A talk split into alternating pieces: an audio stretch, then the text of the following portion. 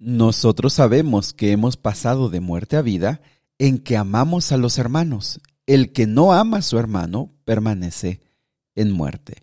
¿Te gustaría conocer qué significa pecado? ¿Cómo se puede romper las obras del pecado? ¿Te gustaría saber qué vino a hacer Cristo Jesús a través de su vida y su muerte? Pero sobre todo te gustaría saber cuáles son las evidencias más claras de que hemos pasado de la muerte a la vida. Quédate con nosotros, estudiemos juntos Primera de Juan, capítulo 3.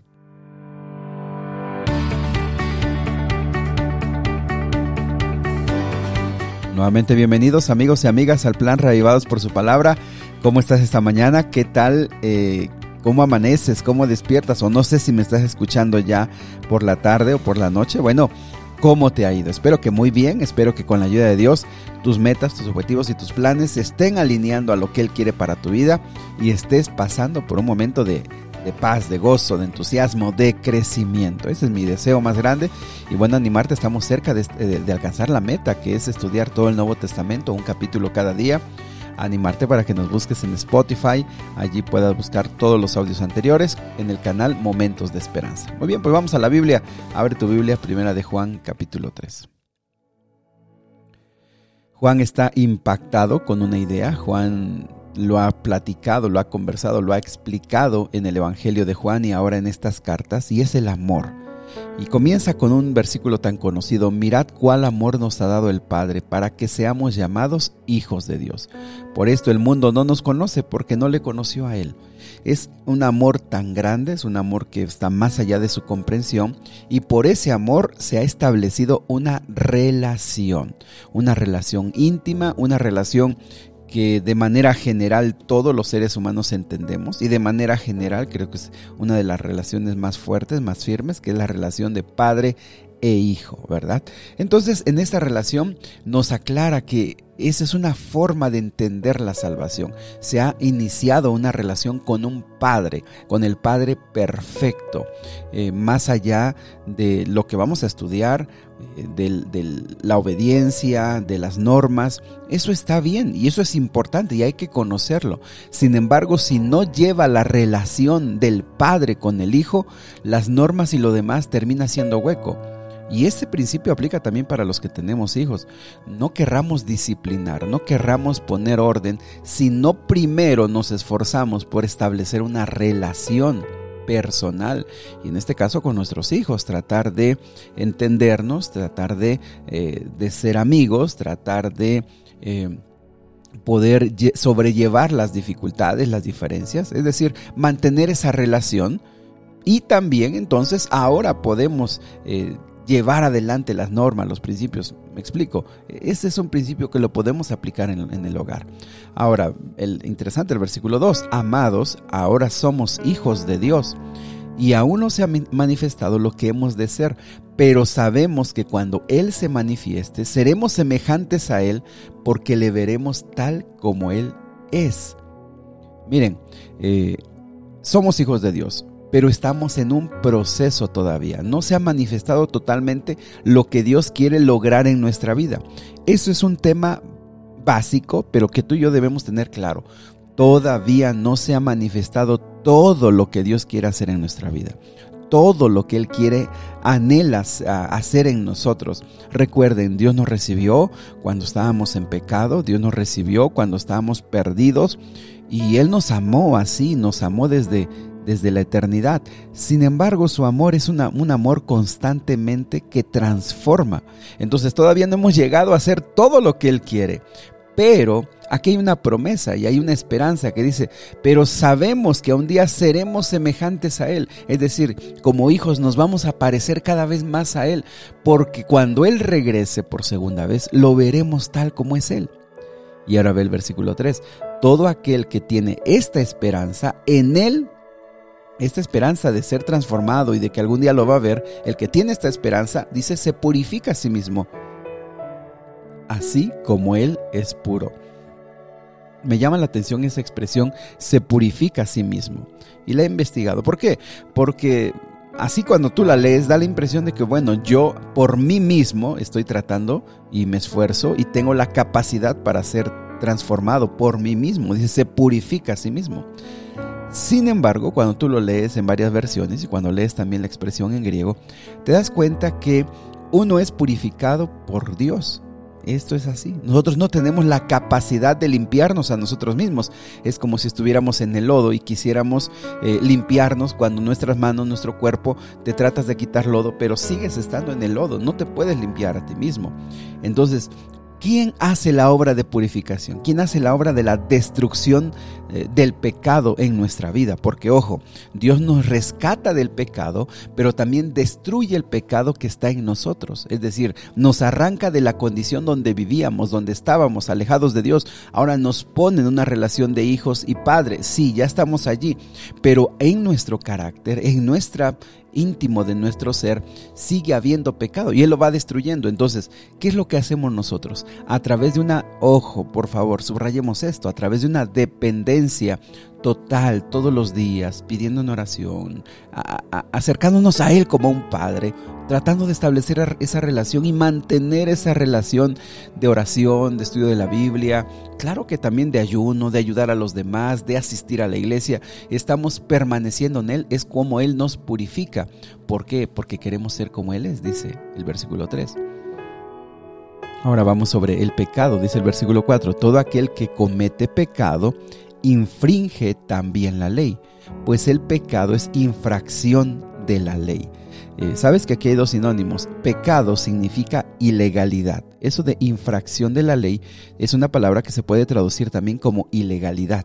Entonces, el pecado es algo ilegal, el pecado es algo que está en contra de la ley, el pecado es una violación a la ley. ¿Cuál es la ley? Nosotros la conocemos, la ley moral de Dios que se encuentra en Éxodo capítulo número 20, los diez mandamientos. Y la Biblia ya nos ha dicho que cuando violamos uno violamos todo. ¿Por qué? Porque la ley es una expresión del carácter de Dios. Entonces se ofende todo el carácter de Dios cuando cometemos un pecado. Entonces, ¿Qué es el pecado? Una forma de entender el pecado, porque hay otras formas también, pero aquí nos habla de una, es violar los, los mandamientos de Dios. Ahora ve el versículo 5. Y sabéis que Él apareció para quitar nuestros pecados y no hay pecado en Él. Miren, aquí también cabe resaltar que está tratando de atacar una de las herejías que decía, la que yo te comentaba hace unos días, que eh, en Dios mismo existe el mal y el bien, que Él provoca ambos y que, algún, y que las personas pueden decir, yo tengo una relación íntima con Dios y vivo como quiera. Entonces aquí por eso se ataca este, dice, dice el versículo número 5, sabéis que Él apareció para quitar nuestros pecados y no hay pecado en Él. Es decir, si tú verdaderamente estás en Cristo, no, no puedes permanecer en el pecado, no puedes seguir en el pecado. Y ojo, ¿por qué no puedes seguir? Porque Dios tampoco no tiene pecado en Él. En Él no hay pecado. Versículo 6. Todo aquel que permanece en Él, se refiere a que permanece en Cristo, no peca. Todo aquel que peca no le ha visto ni le ha conocido. Mira, aquí, estás, esta, aquí hay unas, unas palabras que necesitamos aclarar para que no tengamos una idea de incorrecta. Dice, todo aquel que permanece en Jesús no peca, pero esa palabra no peca sí, eh, puede ser mejor entendida como no continúa pecando. ¿Por qué? Porque Juan ya estableció, y la Biblia lo establece, que nosotros, aunque vayamos a Cristo y nos entreguemos de todo corazón, de tiempo en tiempo, de vez en cuando, nuestra naturaleza humana nos, nos llevará o, o, seremos débiles y cometeremos errores, cometeremos pecados. Pero nuestra intención no es esa. Entonces, aquí lo que dices, el que permanece en Dios, no hay pecado en él, se refiere a que no permanece, no continúa. Tú te entregaste a Cristo, no sigues en esa actitud perdida, no sigues en esa dirección contraria que tú sigues pecando, no, ya no sigues en eso. Si permaneces en él, ya no continúas en una actitud de rebelión, en una actitud contraria a Dios, no, ya no sigues ahí. ¿Por qué? Porque dice el versículo 6, todo aquel que peca, y se refiere a todo aquel que está en rebelión y que está pecando, no le ha visto ni le ha conocido. Por eso te digo, esto también ataca a esas personas eh, que estaban en herejía, que decían, yo puedo, yo estoy con Dios, pero yo vivo como quiera. No, si, si, si tú vives en pecado, permaneces en pecado, no le has visto ni le has conocido. Versículo 7. Hijitos, nadie os engañe, el que hace justicia es justo, como Él es justo. El que practica el pecado es del diablo. Y esta expresión nuevamente, el que permanece en pecado es del diablo, porque el, diablo peca desde el principio. Para esto apareció el Hijo de Dios, para deshacer las obras del diablo. Si tú permaneces, si yo permanezco en el pecado, sigo perteneciendo al reino del enemigo. Si yo me he entregado a Cristo y yo amo a Cristo y mi actitud es estar con Cristo, de tiempo en tiempo yo voy a cometer un error. Eso es así.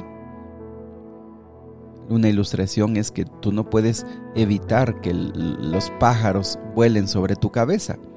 Los pájaros pasan sobre tu cabeza, pero lo que sí puedes evitar es que los pájaros hagan un nido en tu cabeza. Y eso se aplica que si tú perdejas, tú permites que el pecado se quede en ti, permanezca en ti, viva en ti, pues eso es otra cosa. Por eso eh, dice que Jesús vino, apareció, es decir, que vino a este mundo para deshacer. Otra, otra palabra podría ser destruir las obras del diablo. Por eso te digo, eh, Dios nos salva del pecado, pero también destruye el pecado en nosotros. Versículo 9. Todo aquel que es nacido de Dios no practica el pecado porque la simiente de Dios permanece en él y no puede pecar porque es nacido de Dios. Nuevamente, esa expresión no puede pecar es que tiene es que no permanezcas allí, no te quedes ahí. si tú amas a Dios, si tú te entregas a Dios, no puedes permanecer. Es que estaba en adulterio. Amo a Dios, pero sigo en adulterio. Amo a Dios, pero sigo en, en mis deseos de, no sé, inmoralidad sexual o cualquiera sea tu defecto. Es que hay tantos defectos. Hay defectos que nosotros condenamos más, hay pecados que condenamos más, como decir, es homicida. Pero también el orgullo es, uno de los peores pecados y, nadie te va, eh, nadie va a decir que te van a expulsar de una iglesia por ser orgulloso, egoísta. Y sin embargo son los pecados más terribles que hay. De ahí nace todo lo demás. Entonces, Versículo 10. En esto se manifiestan los hijos de Dios y los hijos del diablo. Todo aquel que no hace justicia y que no ama a su hermano, no es de Dios. Muy bien, y ahora el segundo tema que va a hablar es el tema de cómo la verdadera permanencia en Cristo nos lleva a amar a nuestros hermanos. Versículo 14. Nosotros sabemos que hemos pasado de muerte a vida en que amamos a los hermanos. El que no ama a su hermano permanece en muerte, y todo aquel que aborrece a su hermano es homicida, y sabéis que ningún homicida tiene vida eterna permanente en él. En esto hemos conocido el amor, eh, el amor en que Él puso su vida por nosotros. También nosotros debemos poner nuestra vida por los hermanos. Pero el que tiene bienes de este mundo y ve a su hermano tener necesidad y cierra contra él su corazón, ¿cómo mora el amor de Dios en él? Hijitos míos, no amemos de palabra ni de lengua, sino de hecho y en verdad. Y bueno, una forma muy tangible, una forma muy clara, una forma muy evidente de que tú puedas saber si estás pasando de muerte a vida, es que Dios está poniendo en tu corazón el amor hacia tus hermanos, hacia los miembros de la iglesia, hacia los demás cristianos. Mira esa expresión pasado de muerte a vida es o estás en una o estás en la otra. E, esa es la manera en la que se puede entender mejor la palabra en griego. O estás en uno o estás en otro. Entonces sabemos que, que ya no estamos en muerte porque estamos en vida. ¿Y cómo estamos en vida? Pues se manifiesta en nuestro amor hacia los hermanos. Amigos, creo que este tema es un tema muy práctico. Y, y, creo que este tema y este mensaje es bien difícil de poner en práctica. Es decir, no difícil porque Dios no lo puede hacer en nosotros, sino porque a nosotros nos es tan difícil, porque la raíz de lo que quiere hacer Dios en nuestra vida es poner un verdadero amor. Y la raíz de lo que el diablo quiere es un amor hacia nosotros y un odio y una rebelión. Y, a veces el ser humano está más dispuesto a que le digan, Ah, ¿Tú amas a Dios? Sí, yo amo a Dios. Bueno, pues camina tantos kilómetros de rodillas o vete de rodillas a tal lugar. ¿Tú amas así? Yo amo a Dios. Bueno, pues da tanto dinero para construir esto. ¿Tú amas a Dios? Sí, yo amo a Dios. Bueno, pues eh, ve a la iglesia 40 años toda la vida. E, es decir, considero que muchas veces el ser humano se le hace fácil hacer otras cosas, como llegar puntualmente a su iglesia, vestirse de una manera, comer esto, no comer aquello. Pero se le complica mucho poner en práctica el principio, uno de los principios más grandes. O el segundo, porque el primero dice amarás al Señor tu Dios con todo tu corazón, con todas tus fuerzas, con toda tu alma, con toda tu mente. Y el segundo es amar a tu prójimo como a ti mismo. Esa es la raíz de todo. Pero a veces creo que el ser humano, el cristiano, está más dispuesto a hacer otras cosas hacer otras cosas que para Él no implique romper ese problema de resentimiento, de odio, de falta de amor. Que Dios nos ayude. Que Dios nos ayude porque el capítulo de hoy nos dice, Cristo Jesús tuvo tanto amor que dio la vida por, la vida por ustedes. Ahora ustedes den la vida por sus hermanos. O sea, eh, un amor que tendría que llegar al grado de dar la vida por ellos y después pone un ejemplo, mira, eh, yo no solamente te digo que des la vida por ellos, también sé, sé claro en las cosas más sencillas. Si él viene, tu, tu, hermano, y tiene necesidad de ti, tú tienes posibilidades de ayudarle. Ayúdale. Que tu amor no sea solamente de palabras ni de lengua, versículo 18, sino de hecho y en verdad. Que nos, Dios nos ayude, amigos, que Dios nos ayude. Creo que estamos ante un desafío muy grande. Creo que estamos llegando a la cumbre de lo que verdaderamente es ser cristiano. Aquí se manifiesta cuando realmente Dios ya está transformando tu vida y mi vida. Cuando ya empezamos a amar y hemos, empezamos a perdonar y empezamos a romper todo resentimiento que hay en nuestro corazón. Para eso vino Cristo Jesús, para destruir las obras del diablo en nuestra vida. Y Dios lo puede hacer. Querido Dios y Padre, esta mañana nos colocamos en tus manos, pidiendo tu bendición, pidiendo tu gracia, pidiendo tu misericordia. Señor, nosotros no queremos permanecer en pecado, nosotros queremos que nos rescates del pecado. Queremos que rompas las obras del diablo en nuestra vida, queremos que rompas esos hábitos, esas tendencias, esos deseos que hay en nuestro corazón, porque queremos amarte, queremos servirte, queremos ser libres verdaderamente de la esclavitud del pecado. Permítenos tener un conocimiento más claro de ti. Señor, tenemos un reto muy grande, tiene que ver con amar al prójimo, por amar a nuestros hermanos. Tú sabes que hemos estado dispuestos a hacer muchas otras cosas antes que amar al, prójimo. Perdónanos, danos de tu gracia. Te lo pedimos en el nombre de Jesús. Amén. Mis amigos, que Dios me los bendiga. Les mando un fuerte abrazo. Estamos juntos en esta lucha. Nadie es perfecto. Te mando un abrazo. Sé que estás en la lucha. Sé que lo que estamos estudiando en estos días es bien desafiante. Pero aquí está el Señor y aquí estamos juntos para pedirle a Él que nos ayude a hacer lo que parece nosotros imposible de hacer. Te mando un abrazo, si Dios lo permite, nos vemos mañana. Que tengas un extraordinario día.